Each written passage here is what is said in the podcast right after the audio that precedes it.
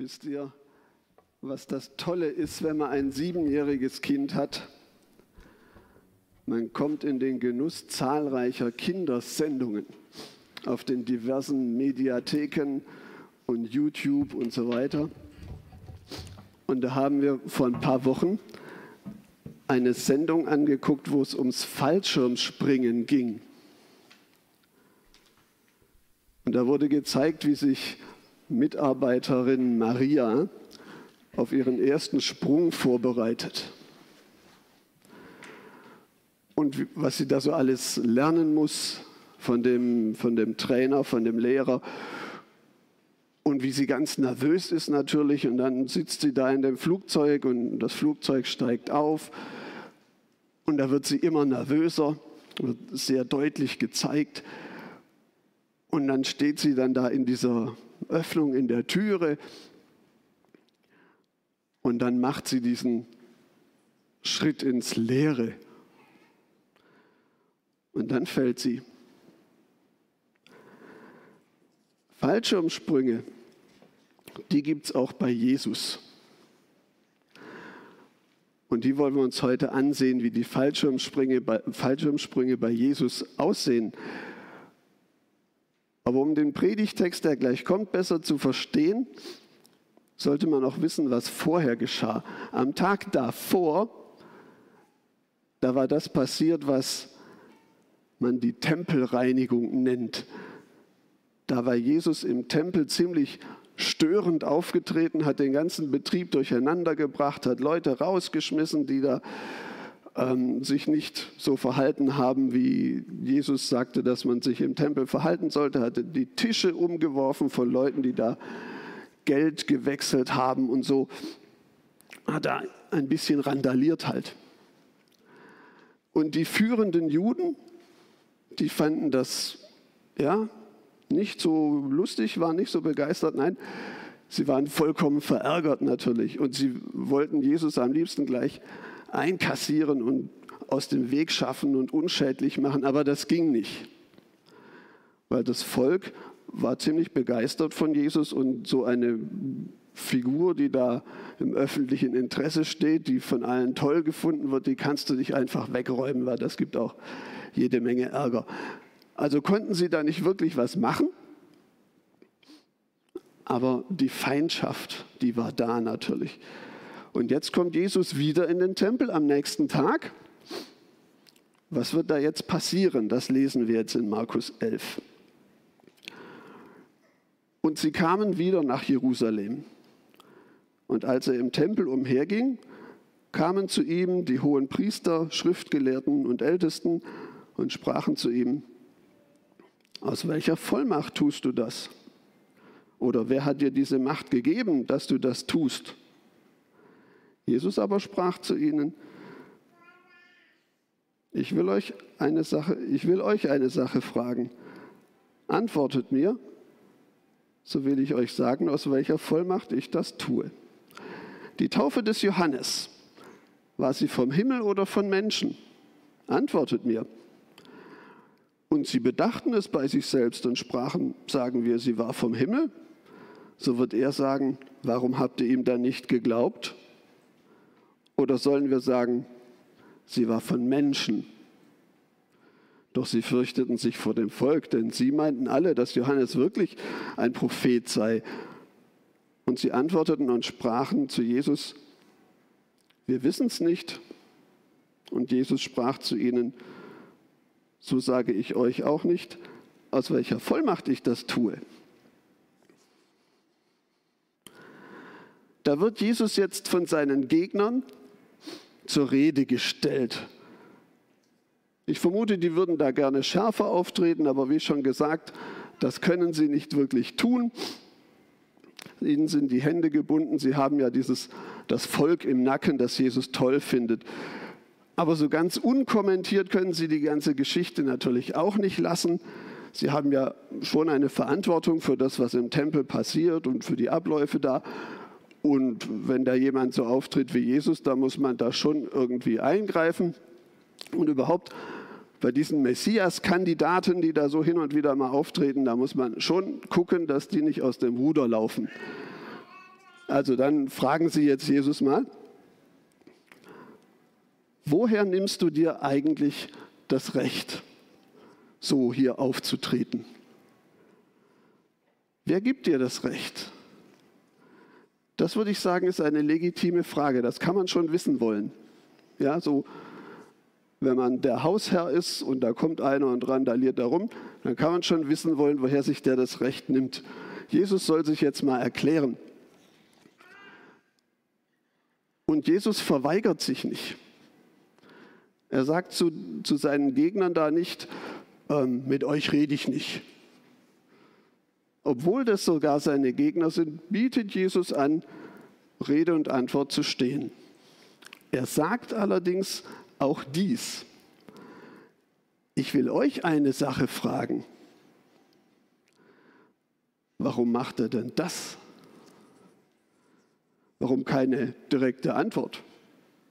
Jesus hätte bestimmt was gewusst, was er da sagen könnte, wer ihm die Vollmacht gibt.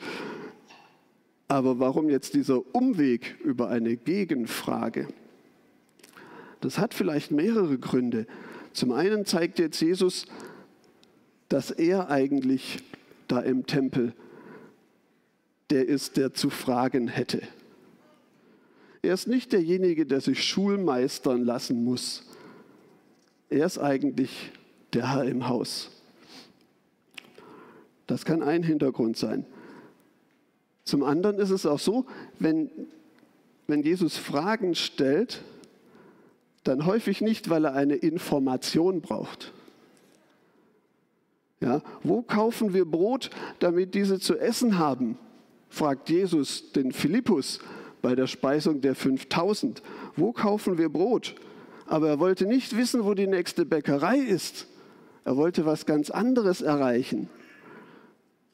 Und so stellt Gott durch die ganze Bibel hindurch Fragen an die Menschen. Zum Beispiel die, wo ist dein Bruder Abel? Das fragt der Kain, 1. Mose 4, als Kain den Abel gerade erschlagen hatte, fragt Gott, wo ist dein Bruder Abel? Äh, wo ist dein Bruder Abel? Aber das, das weiß er doch. Warum macht Gott sowas? Er möchte sein Gegenüber, den, den er da fragt, in einen, in einen Denkprozess hineinführen. Er möchte, dass sein Gegenüber sich über etwas klar wird. Ich würde sogar sagen, es ist häufig der Ruf zur Umkehr, wenn er so eine Frage stellt. Gott möchte erreichen, dass der Mensch auf einen neuen Weg kommt. Und dazu stellt er Fragen. Und ich denke, das war auch ein Zweck der Frage, die Jesus den führenden Juden gestellt hat. Eine Einladung, nochmal neu zu überdenken, was das mit diesem Johannes damals eigentlich, Johannes der Täufer ist da gemeint, was da, was da eigentlich gewesen ist. Und dass sie dann in diesem darüber nachdenken, dem Wirken Gottes da auf die Spur kommen. Und so wie die hohen Priester und Schriftgelehrten und die Ältesten Jesus gefragt haben, ihm eine Frage gestellt haben, so haben Menschen heute natürlich auch Fragen an Gott. Und zwar ganz legitime Fragen.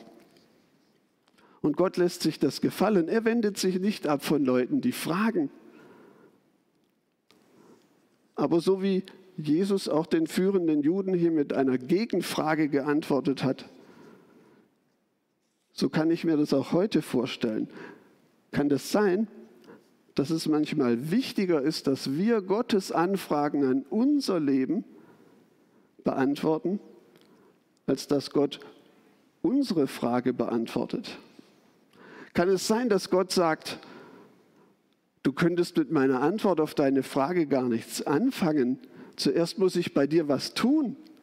Zuerst musst du an dieser oder jener Stelle Klarheit schaffen. Zuerst musst du dieses oder jenes neu sehen. Und dann kann ich antworten. Dann macht die Antwort Sinn.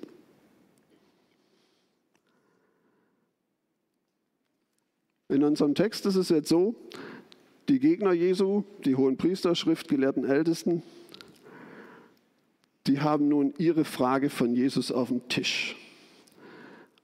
Und das ist eine Frage, die sie eigentlich drei Jahre vorher schon mal beantwortet haben, als Johannes nämlich da drei Jahre vorher am Taufen war. Da war das, das Volk so insgesamt, ich sage mal so das, das gemeine Volk, das war zu Johannes geströmt. Das muss eine Massenbewegung gewesen sein. Die sind geströmt und haben sich taufen lassen. Aber die Elite, na, die führenden Juden, die haben sich zurückgehalten. Die hielten nichts von diesem Johannes. Das können sie jetzt, wo Jesus sie fragt, aber so nicht sagen. Denn das Volk, das hört mit.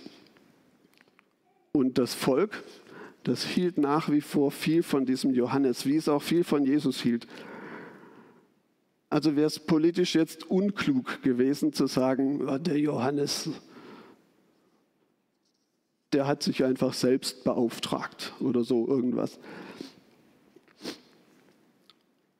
Aber sie, auf der anderen Seite kommen die Gegner auch nicht dahin, dass sie sagen, ja, dieser Johannes, das war doch tatsächlich ein Gottesmann. Das erkennen wir jetzt in der Rückschau, wenn wir das nochmal neu bewerten, merken wir, das war ein Gottesmann. Sie kommen nicht zu dieser Kurskorrektur. Jesus hatte seine Gegner eingeladen, ihre Haltung nochmal zu überdenken. Und ich glaube, das war für diese Gegner so etwas wie die Einladung zu einem Fallschirmsprung. Seine Gegner hätten da einen Tritt ins Leere machen müssen. Denn es gibt einiges, was sie hält. Sie sind sozusagen gut in ihrem Flugzeug angeschnallt. Die kommen da gar nicht so leicht raus. Ich versuche jetzt mal, mich in so einen gut gebildeten Schriftgelehrten hineinzuversetzen. Der hat viel die Schrift studiert, ist vielleicht jahrelang bei einem Rabbi in die Schule gegangen, vielleicht sogar bei einem namhaften Rabbi. Und dann, dann kommt so ein halbwilder Heuschreckenfresser aus der Wüste und verbreitet so eine populistische Das Reich Gottes ist nahe Botschaft, Johannes der Täufer, und stellt alles in Frage. Sollte der recht haben? Bei welchem Rabbi hat denn der studiert? Fehlanzeige, aha, na dann ist ja alles klar. Dann ist das ein Spinner. Und ich erhebe mich jetzt überhaupt nicht über diesen Schriftgelehrten, der so denkt. Den verstehe ich sehr gut. Er hat viel in seine Bildung investiert. Sie ist nicht nur etwas, was er jetzt weiß, das ist auch etwas, was er jetzt ist. Ja, Schriftgelehrter sein, das ist ein Teil seiner Identität. Das ist er mit Leib und Seele und er gefällt sich auch so. Das ist ihm, das ist ja nichts Peinliches für ihn.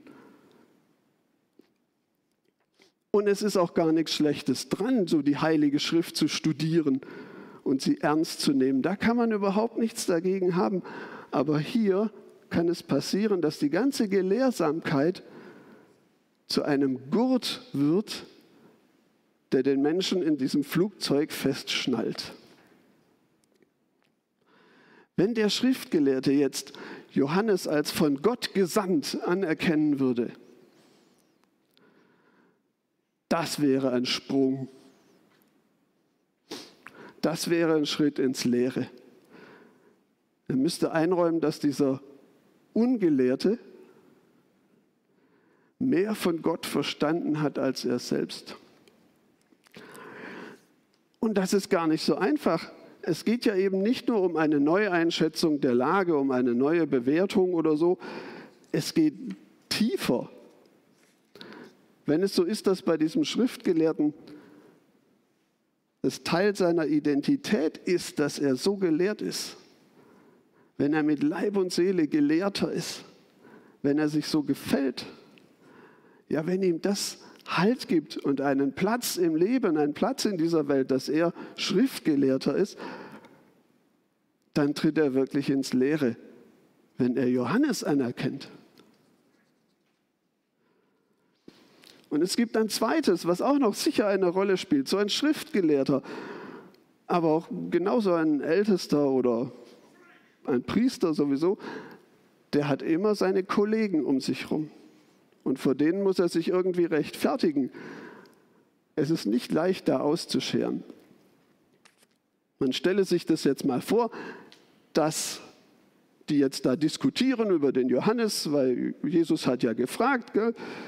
Und in dieser Diskussion über die Taufe des Johannes sagt jetzt einer der Ältesten, also ich finde das mit dem Johannes, das sollten wir uns wirklich nochmal überlegen, weil irgendwie kann es ja schon aus der Schrift her so sein, dass der jetzt als der angekündigte Elia kommt und so. Und dann sagt sein Kollege neben ihm zu ihm, er guckt ihn so halb amüsiert, halb schreckensbleich an, sagt, was bist denn du für ein Träumer? Was hast denn du geraucht? Oder er würde sagen, ganz, ganz schlimm, er würde sagen, sag mal, kommst du aus Galiläa? Galiläa war damals aus Jerusalemer Sicht äh, geistliches Notstandsgebiet, auch bildungsmäßig nicht viel her, bei der PISA-Studie komplett durchgefallen. Und wenn dir einer sagt, äh, sag mal, kommst du daher, dann ist das schon ein äh, Schlag ins Gesicht. Gell?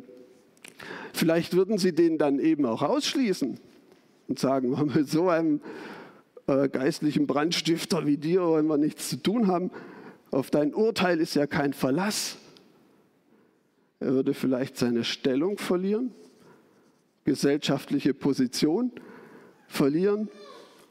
Und dann ist klar, auch das ist ein Gurt, ja, der den festhält. Die Notwendigkeit, die gefühlte Notwendigkeit, dass die Gruppe, zu der man da halt so gehört, dass die einen anerkennt, dass die einen für voll nimmt, ist doch wichtig.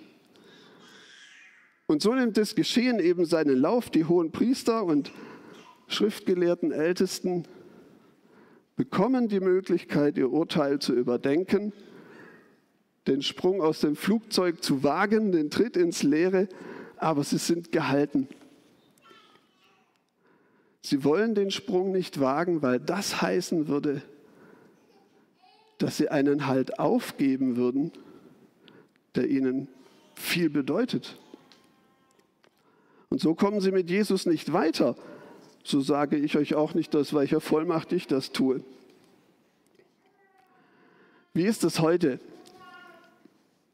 Auch heute spricht Gott Menschen an.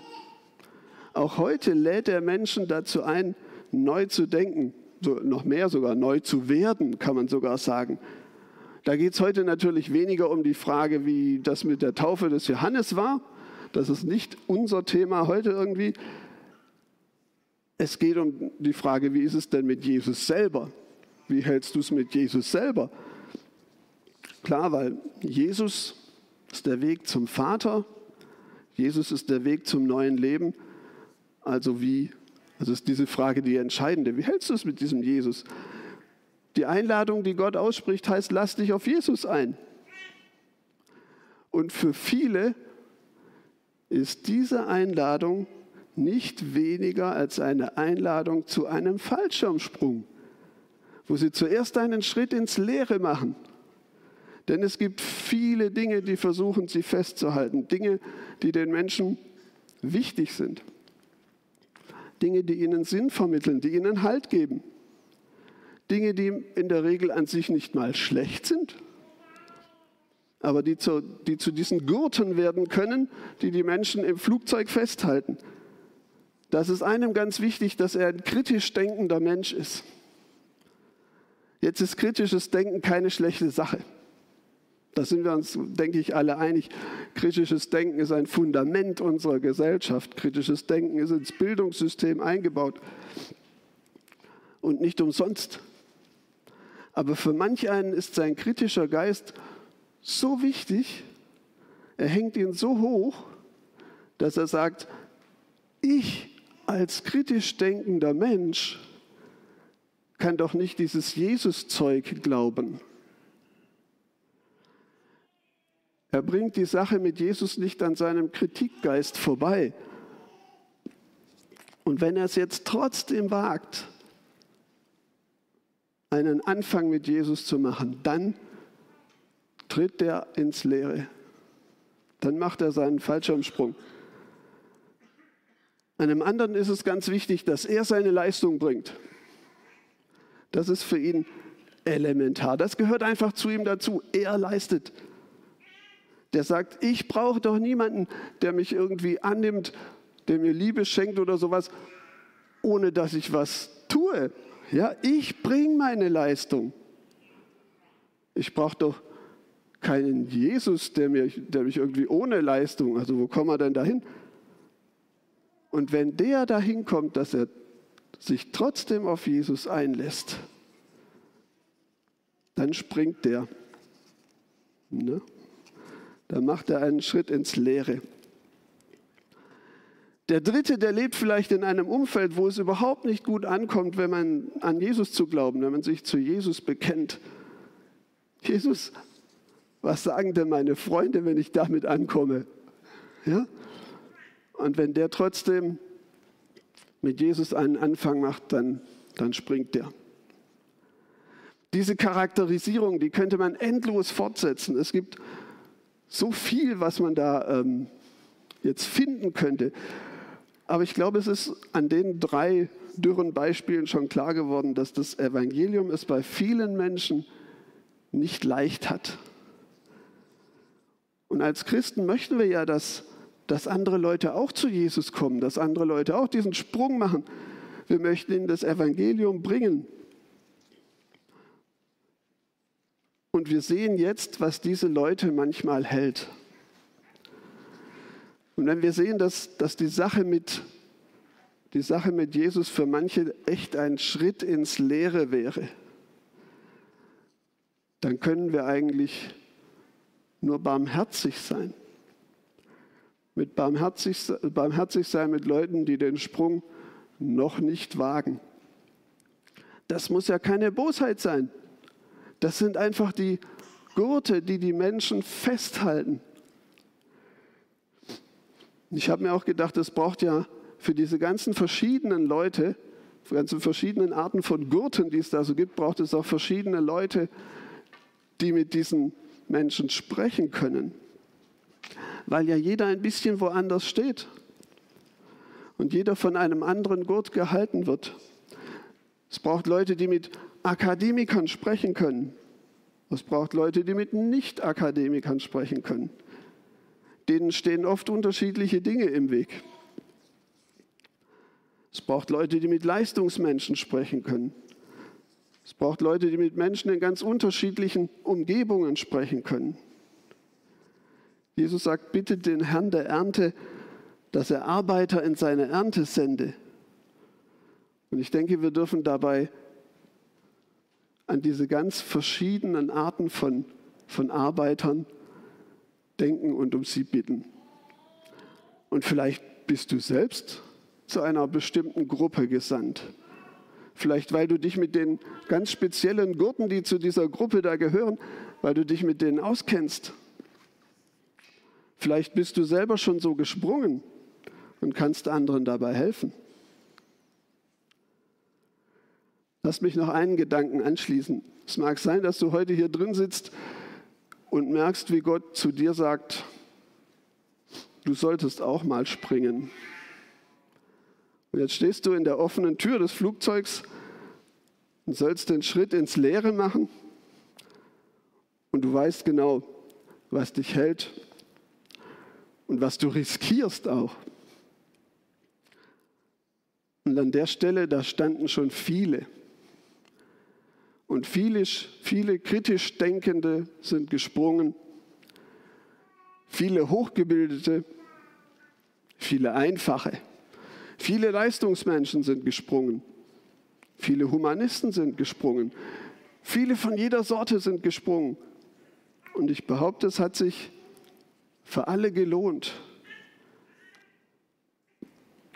Ich muss noch erzählen, wie das mit dem Fallschirmsprung aus der Kindersendung ausgegangen ist.